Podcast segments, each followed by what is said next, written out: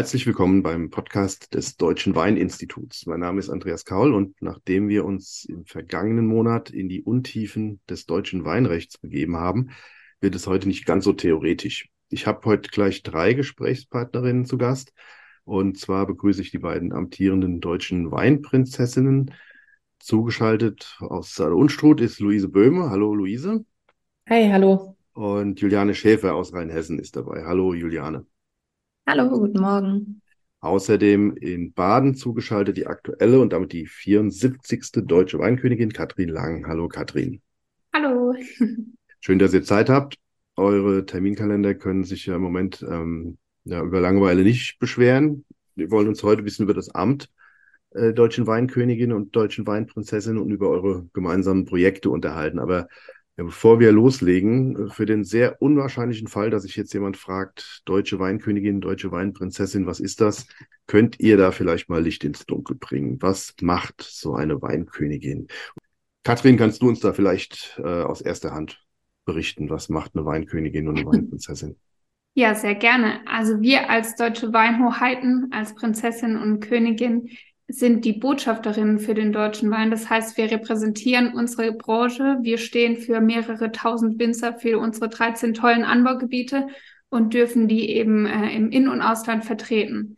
Das heißt, wir sind viel unterwegs auf Preisverleihungen, auf verschiedenen Weinproben, aber natürlich auch im Ausland auf unseren wichtigsten Märkten dürfen wir die deutschen Weine und unsere Winzerinnen und Winzer natürlich präsentieren.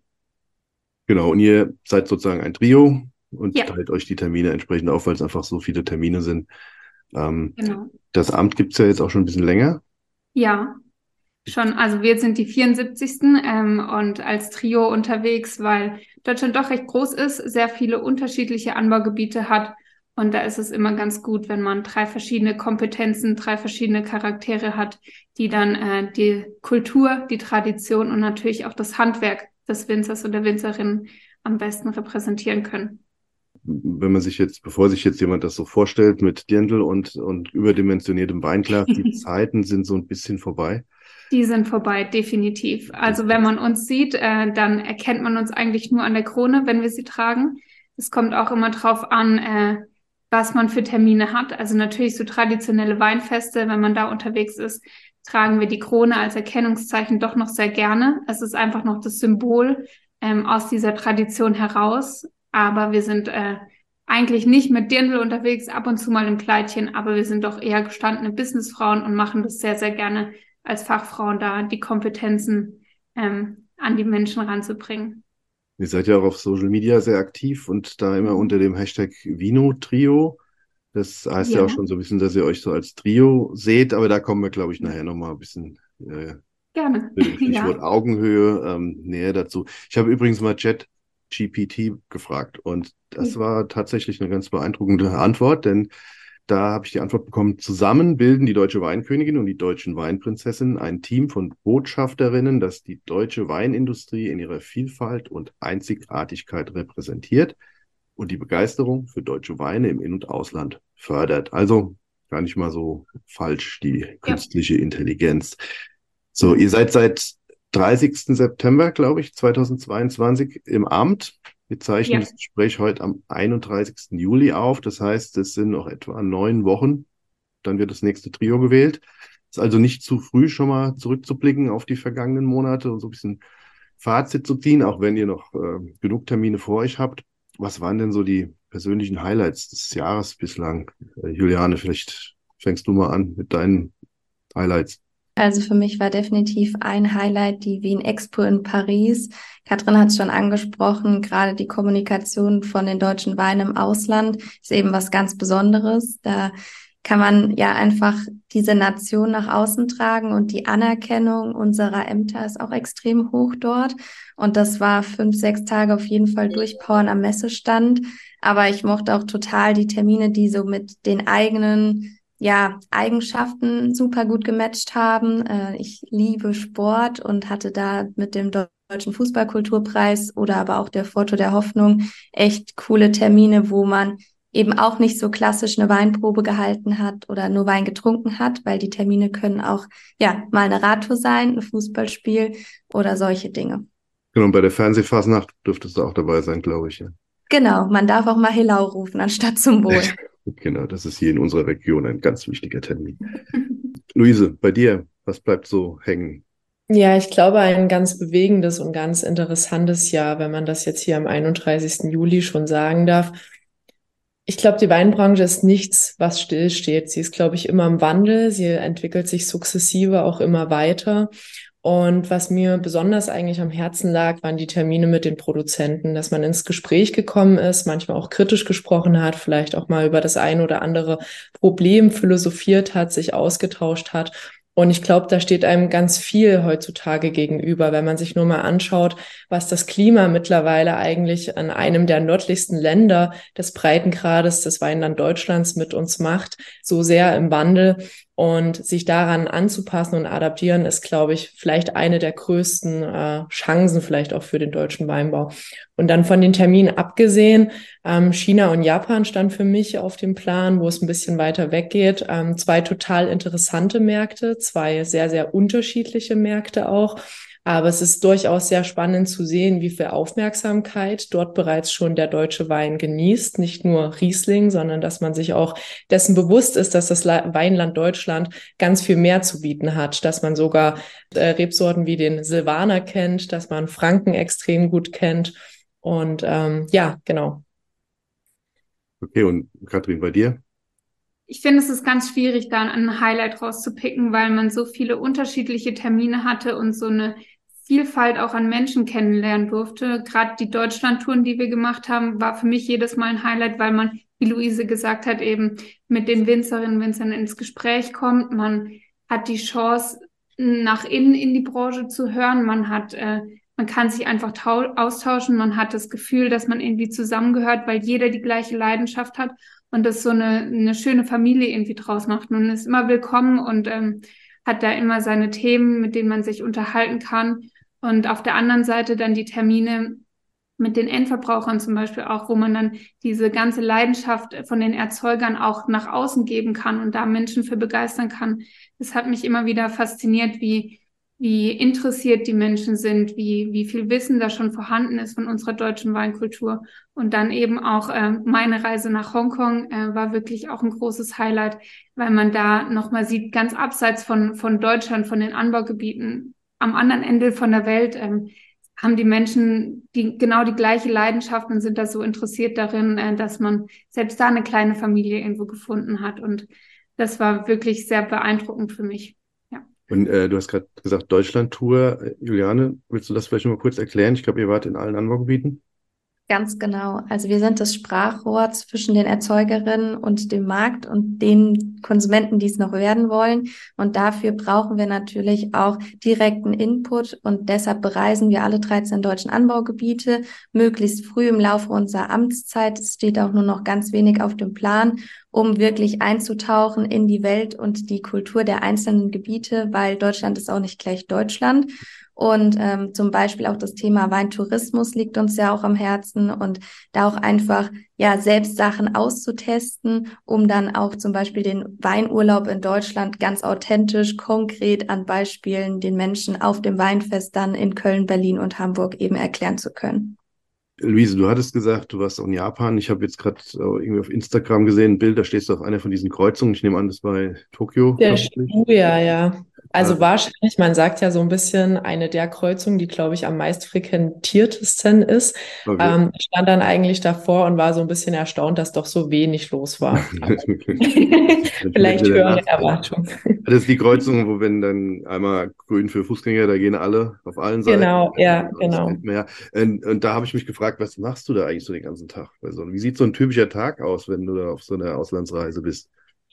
Also ich kann auf jeden Fall sagen, China und Japan, ganz schlechte Idee, im Sommer dorthin zu reisen. Da wird einem dann nochmal klar, dass es doch Länder gibt, wo es tatsächlich noch heißere Temperaturen als in Deutschland gibt. also heiße, 40 ja. Grad waren keine Seltenheit, gepaart eigentlich mit einer sehr hohen Luftfeuchtigkeit. Aber genau, zurück zum Thema, was mache ich eigentlich dort?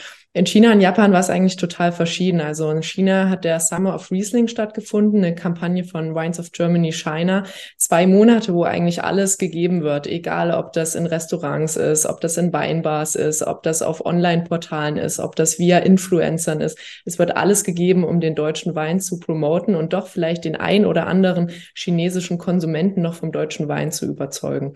Ich habe Seminare abgehalten, ziemlich viele, ähm, sehr spezifisch auch vom Thema. Wir hatten ein Seminar Seminar Riesling, ähm, Pfalz versus Rheingau sind so ein bisschen auf die Eigenheiten zwischen den Gebieten eingestiegen, haben aber auch gezeigt, wie vielfältig eigentlich Deutschland als Weinland ist, dass wir unwahrscheinlich viele Rebsorten haben, dass wir aber unwahrscheinlich viele ähm, Weinstile auch haben, wie die Weine vinifiziert werden. Dann waren wir in einzelnen Restaurants, haben vor allem gezeigt, und das ist das Spannende in China und Japan, was denn so die asiatische Küche mit deutschem Wein macht. Und da kann ich nur sagen, eigentlich jedes Match, es ist perfekt. Also egal welches Essen ich in China oder Japan wähle, eine deutsche Rebsorte beziehungsweise ein deutscher Wein passt definitiv dazu. Da müssen wir jetzt ein bisschen Werbung machen, kurz. Es gibt eine Broschüre des Deutschen Weininstituts, die sich genau mit dem Thema beschäftigt. Die haben wir mal vor ein paar Jahren sehr akribisch äh, ausgearbeitet mit Rezepten und mit konkreten Weinempfehlungen. Also im Online-Shop des Deutschen Weininstituts, deutscheweine.de und dann ich glaube slash shop. Da gibt's die. Genau, Werbung Ende. Danke für die Antwort. Was mich noch, was ich mich noch gefragt habe, irgendwelche Begegnungen. Also ihr habt gesagt, ihr habt mit den Winzern, Entzeugern, Endverbrauchern. Aber gibt es denn konkrete Personen, die ihr getroffen habt, die ihr nicht getroffen hättet, wäret ihr nicht im Amt? Ich sag mal, der Papst oder Bundeskanzler habt ihr wahrscheinlich nicht getroffen, aber ist da irgendwas, was euch spontan einfällt? Also ich war Jetzt muss ich überlegen, wann war das? Im November war ich auf der Nationalen Konferenz für Güterverkehr und Logistik, wo man sich auch fragt, wie kommt da das Thema Wein dazu? Ja. war aber ganz spannend, weil ich meine, äh, wenn man sich das mal überlegt, die Erzeuger können sich so arg anstrengen, die können noch so eine gute Qualität erzeugen, wenn wir niemanden haben, der die auch äh, die Weine dann zu den Kunden bringt, zu den Verbrauchern, die die Weine natürlich dann auch probieren möchten. Und äh, so bin ich dann da hingekommen und dann hat äh, der Herr Dr. Wissing, also unser Verkehrsminister, gesprochen, dann die äh, Frau Schmidt noch, die Wirtschaftsministerin aus Rheinland-Pfalz und anschließend kam dann die Katrin Lang als deutsche Wahnkönigin, die auch noch äh, ihren Senf mehr oder weniger da dazugegeben hat. und dann habe ich eben ein bisschen was zum Thema Wein und Logistik erzählt und es war ganz spannend, dann die Politiker auch zu treffen, mit denen man eigentlich sonst nichts zu tun hat. Und die waren auch sehr begeistert. Und äh, das Thema Wein ist, glaube ich, überall äh, ganz wichtig. Und die waren auch sehr froh, dass man mal über was anderes redet und äh, sich nicht nur über die ernsten Themen unterhält, sondern auch der Herr Wissing dann gerne mal ein Gläschen Wein getrunken hat. Gut, der hat ja auch einen entsprechenden Hintergrund. Der war ja, bevor er nach Berlin ging, auch hier in Rheinland-Pfalz Weinbauminister. Juliane, hast du denn Begegnungen mit Personen, die dir nachhaltig im Gedächtnis bleiben werden? Ja, absolut. Also selbstverständlich auch wirklich die politische Range. Ich fand gerade auch die Innenministerin, die Frau Faeser, super spannend. Mit der war ich in Berlin. Aber dann, ja, das Thema Sport. Also Joachim Löw dürfte ich kennenlernen, aber auch zum Beispiel den dreifachen Weltschiedsrichter Markus Merck. Ähm, aber auch, ja, Profiboxer wie Sven Ottke, die man dann versucht hat, die eine sehr äh, robuste, lockere Art haben, auch vom deutschen Wein zu überzeugen. Also da gab es wirklich eine Vielzahl, ähm, aber auch eine Petra Behler, also auch ja Olympioniken im Biathlon, die alle auch eben zu dem Thema stehen. Und das war so ein bisschen ähm, an vielen Terminen meine Botschaft, das Thema Sport und Wein, dass das sich nicht, nicht gegenübersteht, sondern dass der bewusste Umgang zählt und dass bei beides eben Kulturen sind, die durchaus auch eine Verbindung haben und der Profisport, gerade wenn er dann in die Rente geht, sich sehr gerne dem Wein zuwendet. Genau, du bist ja jetzt auch in der Weinelf, die Fußballmannschaft der deutschen Weinbranche oder die Nationalmannschaft der Winzer, wie es jetzt mittlerweile heißt. Ja. ja, genau, da freue ich mich total, Teil von dem Team zu sein. Luise, wie war es bei dir? Ja, ich würde wahrscheinlich so ein bisschen bei Katrin anschließen wollen. Also ich war im März diesen Jahres im EU-Parlament in Brüssel gewesen für einen Tag ein Austauschgespräch ähm, deutscher Weinbau und Pflanzenschutzmittel oder beziehungsweise wie wir noch weiter Pflanzenschutzmittel im Weinbau reduzieren können. Und der Austausch ist doch ganz spannend, wenn man mit ganz vielen Politikern aus verschiedenen Gremien der Europäischen Volkspartei zusammenkommt oder auch von den grünen Lager zusammenkommt, ob das eine Christine Schneider ist, ob das eine Sarah Wiener aus Österreich ist. Ganz spannender Austausch. Und ich glaube, ich denke aber auch noch an einen Termin in Mainz zurück. Eine Person, die man doch über den Weinbau sehr oft trifft, da er doch auch ein Weingut an der Mosel hat, der Günther Jauch. Ähm, ganz sympathische Person, glaube ich auch. Sehr am Boden geblieben, mit dem man durchaus auch mal den einen oder anderen Witz austauschen kann. Aber der wird definitiv auch im Gedächtnis bleiben. Ihr habt jetzt jede Menge Termine hinter euch gebracht und es stehen auch noch ein paar an. Habt ihr mal gezählt, wie viel? Katrin, wie viel hattest du? Ich habe tatsächlich mal äh, in Terminkalender geguckt, aber es ist super schwierig, weil wir halt äh, Termine hatten wie jetzt die Deutschlandtour, wo du dann drei Tage am Stück unterwegs bist oder auch äh, unsere Auslandsreisen. Ob man das als einen Termin ja. zählt oder ob das eigentlich mehrere sind, aber ich schätze, es waren schon irgendwas um die 200 Termine. Und dann kommt natürlich Social Media nochmal on top, was man ja irgendwie auch rund um die Uhr macht. Also wir waren gut beschäftigt in dem Jahr. Wir haben aber, glaube ich, auch viel erreicht. War das jetzt 200 Termine insgesamt für alle oder war das jetzt speziell bei dir? Mein Terminkalender. Termin. Also. Das heißt bei euch. Ich glaube, wir können das aber ergänzend. Also ja. wir sind so gefühlt ein Drittel ähm, zu dritt unterwegs und so zwei Drittel der Zeit dann jeder auf eigener Mission. Und mir ist zum Beispiel der März auch super in Erinnerung geblieben. Da weiß ich, da war ich damals fünf Nächte zu Hause in dem Monat und alle anderen Nächte waren wir irgendwie on Tour unterwegs in Hotels und das dann schon markant. Also da gibt's so zwei, drei Monate, da ist wirklich halt super viel Action. Ich würde auch behaupten, wahrscheinlich meistgestellteste Frage. Und ich hatte, als ich mich jetzt darauf vorbereitet hatte, mal tatsächlich so zwei Zahlen, die eigentlich super spannend sind. Und zwar, ich habe mein Auto relativ neu bekommen und fahre damit jetzt acht Monate und zeigt jetzt am Tacho 90.000 Kilometer an. Also ist erstmal zu schaffen. Gut, und äh, ja, viel Freizeit bleibt da vermutlich nicht, oder? Weniger. Aber man macht es ja auch mit einer gewissen Leidenschaft und einer Energie ähm, wo man dann das gar nicht irgendwo als Beruf sieht oder als lästige Tätigkeit, abends noch irgendwie Social Media zu machen oder da noch einen Bericht zu schreiben oder hier sich vorzubereiten, sondern man macht es ja, weil man äh, ja einfach Spaß daran hat und ähm, deshalb sehe ich das gar nicht so als, als Job, sondern wirklich als Berufung, als ja, da darf die Freizeit, ist es irgendwie verschwimmt miteinander.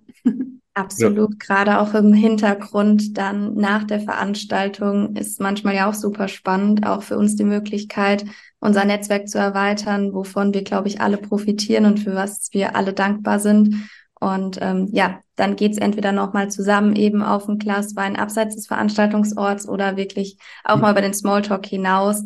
Und das ähm, lernt man quasi neue Freunde auch irgendwo kennen und die gemeinsame Zeit, die ist dann auch Erholung oder auch Spaß. Ihr wart ja schon, also bevor ihr jetzt hier deutsche Weinkönigin, deutsche Weinprinzessin ähm, wurdet, ein Jahr lang Weinkönigin eures Anbaugebiets, also Katrin in Baden, Juliane in Rheinhessen und Luise im Saale-Unstrut. Das heißt, ihr hattet schon eine gewisse Erfahrung und auch eine Erwartung, was als Repräsentantin für den deutschen Wein auf euch zukommen könnte. Lief das Jahr so ab bislang, wie ihr das erwartet habt? Oder hat, hat sich da irgendwas verändert durch das Amt? Und was nehmt ihr mit aus dem Amt für den deutschen Wein, Luise? Was nimmt man mit? Ich glaube, ich fange damit an. Ich denke eine ganze Menge. Also das Jahr vorgestellt habe ich mir, glaube ich, nie so richtig, weil für mich damals der Moment, als es hieß, dass ich im Trio dabei bin, war es mehr als überraschend. Das Jahr war doch ein wenig anders geplant. Aber ich nehme auf jeden Fall den Austausch mit, die ganz vielen Meinungen, gerade von den Produzenten, aber auch von den Konsumenten. Und das ist eigentlich auch das Schöne an diesem Jahr, dass man eigentlich tagtäglich mit beiden Seiten konfrontiert ist. Zum einen natürlich mit der Konsumentenseite, aber natürlich auch zum anderen mit der Erzeugerseite. Und das beides eigentlich zu analysieren und ähm, die besten Seiten herauszunehmen, das wird definitiv ähm, hängen bleiben. Und was auch hängen bleiben wird, ist, wie schon angesprochen, dass es eine Branche ist, die niemals stillsteht, mit der man auch Innovationen mitgehen muss, wo man sicherlich auch jeden Tag daran interessiert sein muss, was zu verändern, vielleicht auch wenn es nur in kleinen Schritten erfolgt. Aber ich denke, davon lebt auch die Weinbranche. Und es werden, denke ich, die vielen zahlreichen Gespräche sein, die Inspiration verliehen haben während dieser 365 Tage. Und Katrin, wie war es bei dir? Mhm, ich kann mich dem eigentlich echt anschließen. man hat vielleicht schon eine gewisse Vorstellung, wenn man da reingeht, auch wenn man sich bewirbt, wenn man das alles durchläuft, aber man kann sich das, glaube ich, nie so vorstellen, wie es dann wirklich war. Es ist nämlich tausendmal schöner, es macht hundertmal mehr Spaß und ähm, ist wirklich eine ganz, ganz tolle, aufregende Zeit. Man muss natürlich recht flexibel sein, aber man wächst mit jeder Aufgabe und ähm, das fand ich das Schöne auch zu sehen. Ich glaube, wenn wir dann jetzt im September wieder auf der Bühne stehen und uns zurückerinnern, ist man nicht eine andere Person jetzt, aber man ist einfach gewachsen, man hat sich weiterentwickelt, man ist vielleicht ein bisschen selbstbewusster auch, weil man so viel erleben durfte, weil man auch in der Branche selber sehr, sehr viel äh, dazu beitragen konnte, dass man, dass die Branche wächst, dass man eben diese Dynamik auch miterleben kann und mitgestalten kann in einer gewissen Art und Weise auch. Und das ist das, wo, wo ich auf jeden Fall für mich mitnehme. Juliane, hat sich bei dir was verändert durch das Amt?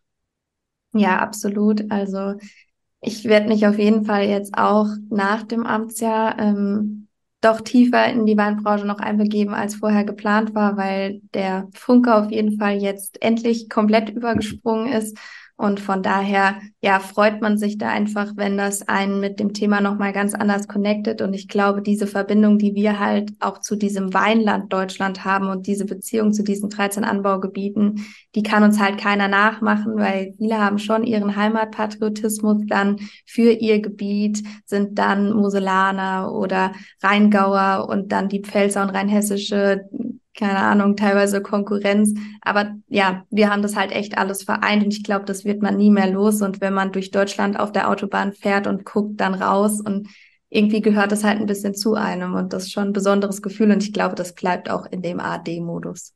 Ich denke auch, dass das Amt prägt und äh, also ich kann sagen, ihr habt das auch wirklich gut gemacht. Euch hat man das Engagement angesehen, also Kompliment dafür.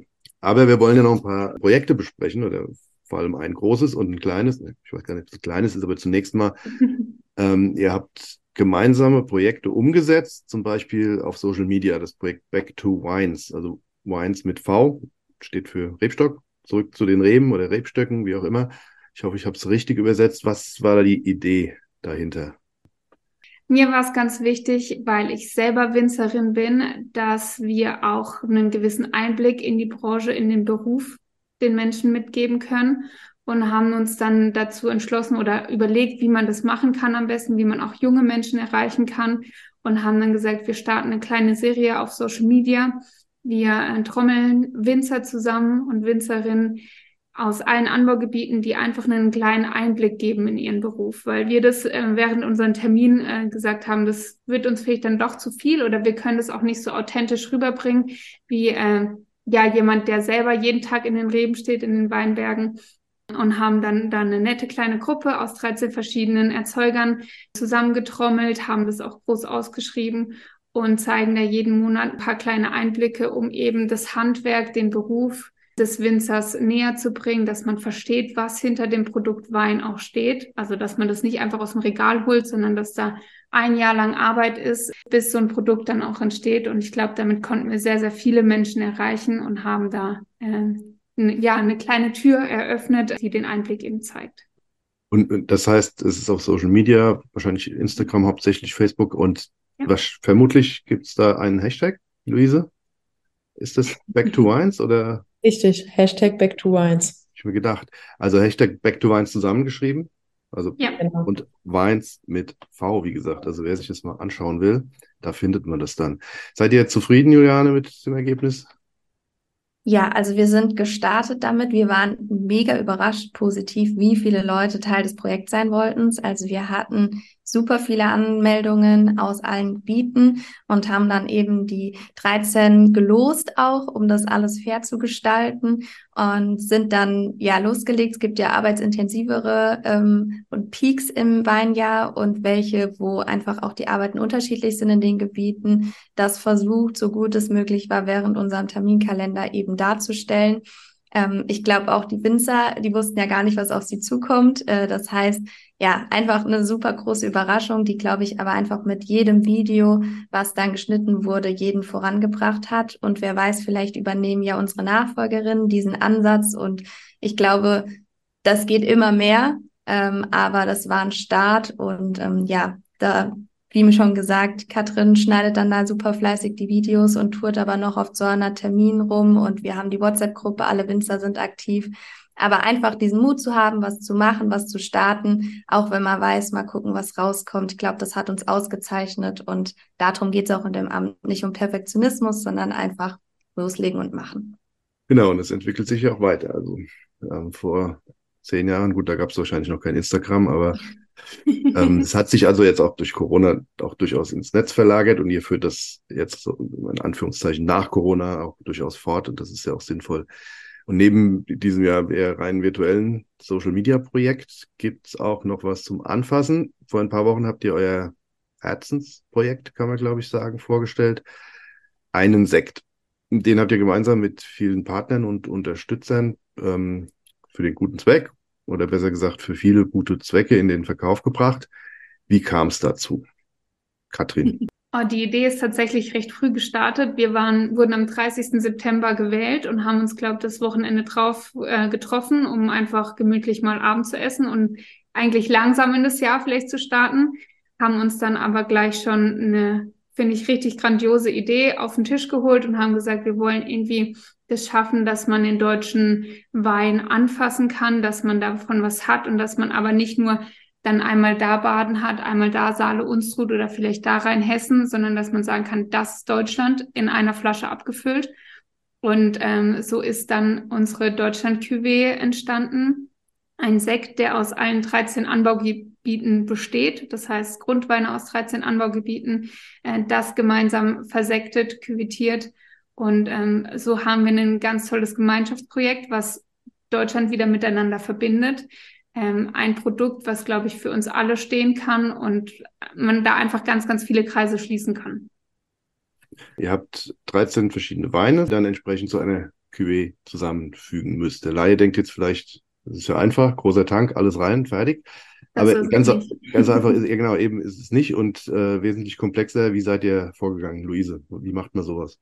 Wie macht man sowas? Erstmal ist es ganz wichtig, die Grundweine überhaupt zu bekommen. Und da muss man, glaube ich, jetzt schon einen ganz großen Dank ausrichten an jeden einzelnen Erzeuger beziehungsweise Produzenten, der bei dem Projekt mitgewirkt hat. Denn wir hatten insgesamt 14 Produzenten an der Zahl, ähm, 13 Anbaugebiete. Ein bisschen geschummelt haben wir bei der Mosel, da haben wir zwei Produzenten dabei. Und daher schon mal ein ganz großes Danke an die Bereitstellung der Grundweine. Dann ging es mit den Grundweinen nach Saale Unstrut, dem Sitz von der Rotkäppchen Mumm Sektkellerei, da wo sie 1856 gegründet wurde. Und wir haben uns Rotkäppchen als Partner ausgesucht, ganz starker Partner. Jede zweite Flasche Sekt aus dem Hause Rotkäppchen. Und ich glaube nicht nur auf önologischer Seite ein starker Partner, sondern gerade auch in der Logistik.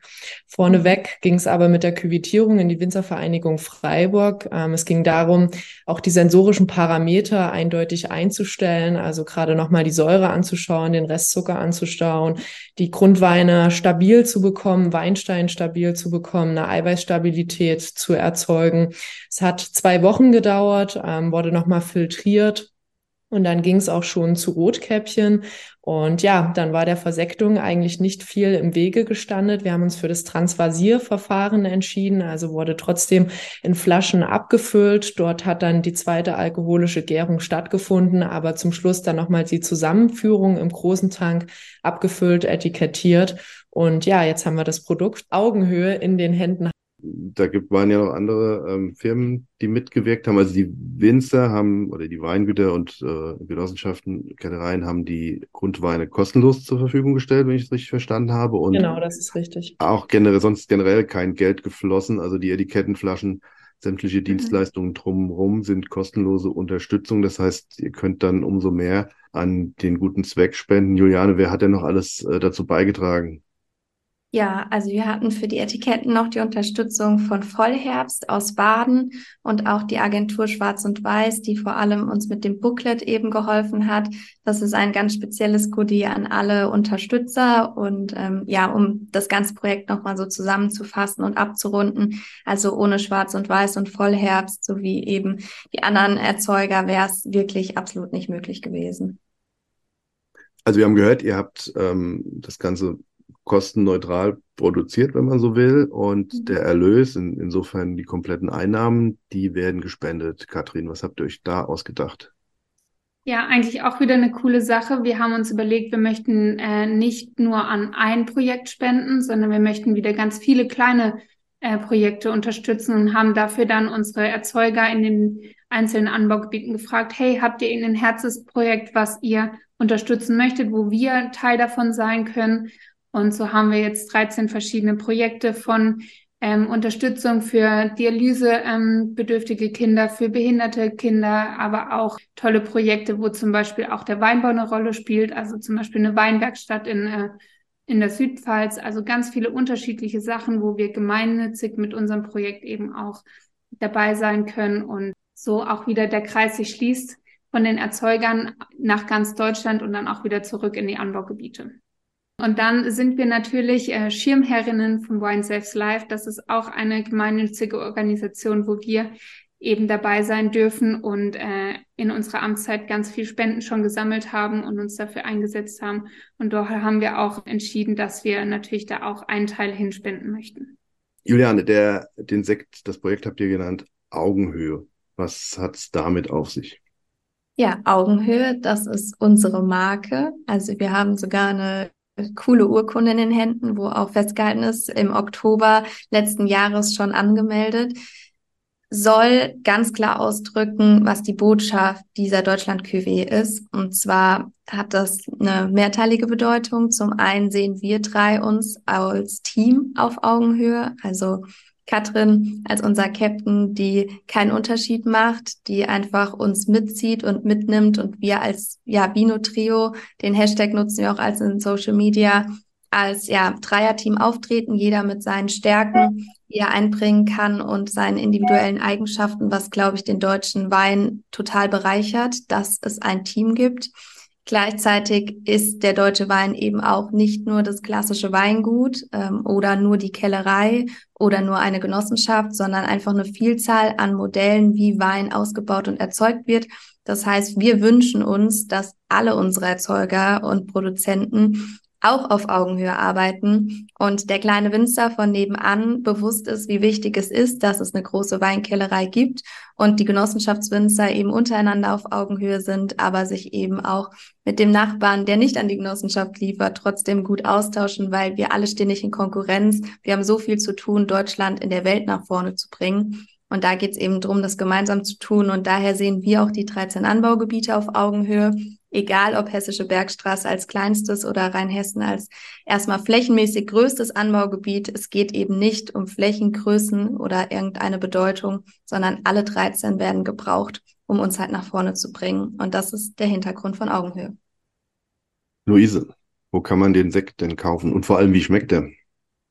Genau, jetzt wird's mal zum Anfassend, also vor allem prickelnd wird's bei Augenhöhe. Wir befinden uns ja im Sekt. Riesling und Burgunder haben wir uns gedacht. Deswegen haben wir ganz viele Burgunder-typische Aromen, ganz viel heimische Früchte. Ich denke jetzt an Quitte, Apfel, sehr, sehr reife Früchte, aber auch so ein bisschen Exotik, die mitschwingt, die sicherlich vom Riesling kommt, ein bisschen Maracuja, die dabei ist, fast auch ein bisschen Litchi am Gaumen und eigentlich richtig schön untersetzt, dann mit brioschigen Noten, mit ein paar nussigen Aromen von der Hefe, vom, von der zweiten Gärung. Und wenn ihr jetzt noch keinen Appetit bekommen habt oder keine Lust bekommen habt, dann auf jeden Fall, wenn ihr euch den Sekt bestellt habt, einmal gibt's ihn zu erwerben direkt bei Rotkäppchen in der Sektkellerei in, am Standort Freiburg und aber natürlich noch online im Ludwig van Cup Shop. Aber schnell sein. Ludwig Ganz schnell. von Kapf mit 2F, glaube ich, ja? Genau, genau. richtig, mit PFF. K-A-P-F-F. Bevor man ja. da was Falsches sucht bei. Ansonsten gerne auch bei uns auf Social Media vorbeigucken, German Wine Ambassadors. Da haben wir den Link hinterlegt und dann gibt es auch noch ganz viele andere Informationen zum Sekt, was die Idee dahinter ist. Äh, ein paar Fotos auch, dass ihr die Flasche mal seht, weil das Etikett ist auch wirklich nochmal ein Symbol ähm, und eine, ja, erzählt die Geschichte, die wir uns dabei gedacht haben. Und es lohnt sich da vorbeizuschauen. Uns einfach ansprechen, auch wenn es noch Fragen gibt. Ähm, wir haben auch im Süden bei Katrin eben Flaschen platziert, bei mir in der Mitte in Deutschland, Rheinhessen in der Vinothek und wie Luise gesagt hat, bei Rotkäppchen im Shop. Also auch wenn jemand keinen Internetzugang hat, dann wird er die Möglichkeit bekommen, das ganz klassisch analog erwerben zu können. Stellt sich die Frage, wie derjenige oder diejenige dann den Podcast hört, aber das Die auch gerade fragen. schneiden wir raus. Schneiden wir raus. Wie, wie findet man euch auf Social Media? Haben wir das schon erwähnt? German Wine Ambassadors. Genau. Oder auch auf Facebook Deutsche Weinkönigin. Instagram ist German Wine Ambassadors, englische Titel sozusagen. Da findet ihr alles. Was kostet eine Flasche? 10,50 Euro und die 10,50 Euro gehen eben auch wieder komplett in die Anbaugebiete zurück und äh, ja, ermöglichen dann Kindern und Jugendlichen eine Zukunft. Genau, und am besten am 29.09. vor dem großen Finale der neuen Wahl der deutschen Weinkönigin in den Livestream einschalten. Dort verabschieden wir uns und freuen uns über alle, die hören wollen, was wir so berichten haben. Und wir halten hoffentlich den großen Scheck in den Händen mit einer großen Summe. Und den Livestream gibt's beim Südwestrundfunk auf der Website, nehme ich an. Genau, in der Mediathek. Genau. ARD-Mediathek, der Südwestrundfunk dort. So viel zum Thema Augenhöhe, euer Sektprojekt. Was steht denn jetzt noch an bis zur Wahl? Ich habe gehört, Juliane, du gehst nochmal auf Reisen. Ja, wenn alles gut klappt, dann äh, darf auch die dritte im Bunde nochmal den asiatischen Kontinent besuchen. Und da würde ich mich total freuen. Und ansonsten geht's für mich jetzt erst nochmal weiter auf Weinfesttour. Äh, Osnabrück, Wuppertal, Cuxhaven, also gerade so in Richtung Norden vom Deutschland von mir gesehen, wird mich die Deutsche Bahn hoffentlich sicher bringen. Luise, hast du noch Termine? Genau, für mich geht's auch nochmal in den Nord- und in den Ostseeraum, auch zu zeigen, dass Fisch eine wahnsinnig gute oder ein sehr, sehr guter Essensbegleiter zu deutschem Wein ist. Der ein oder andere politische Austausch steht bei mir noch auf dem Programm mit Rheinland-Pfalz zusammen und auch mit Baden-Württemberg. Und dann, denke ich, treffen wir uns auch schon morgen am Mittelrhein zu einer Fortsetzung unserer Deutschland-Tour. Auch zum Thema Fisch und Wein gibt's eine Broschüre bei uns übrigens. Das nur am Rande. Katrin, Ja, es stehen noch drei äh, Antrittsbesuche auf dem Plan, drei Stops unserer Deutschlandtour. Da sehen wir uns morgen. Rheingau und die Hessische Bergstraße fehlen auch noch. Und dann sind noch zwei, drei kleine Termine, Presseverleihungen mit dabei und mal schauen, wo es noch hingeht. ja, dann sind wir schon am Ende unseres Gesprächs, denke ich. Genießt den Rest eurer Amtszeit. Und wie gesagt, ähm, wir können euch auch weiterhin begleiten auf German Wine Ambassadors oder Deutsche Weinkönigin oder eurer Website. Danke fürs Gespräch, für die Zeit. Das war's für heute. Over and out. Danke. Vielen Dank, gute Zeit für euch. Ja, und euch draußen danke fürs Zuhören. Kauft eine Flasche Sekt oder zwei und bis zum nächsten Mal.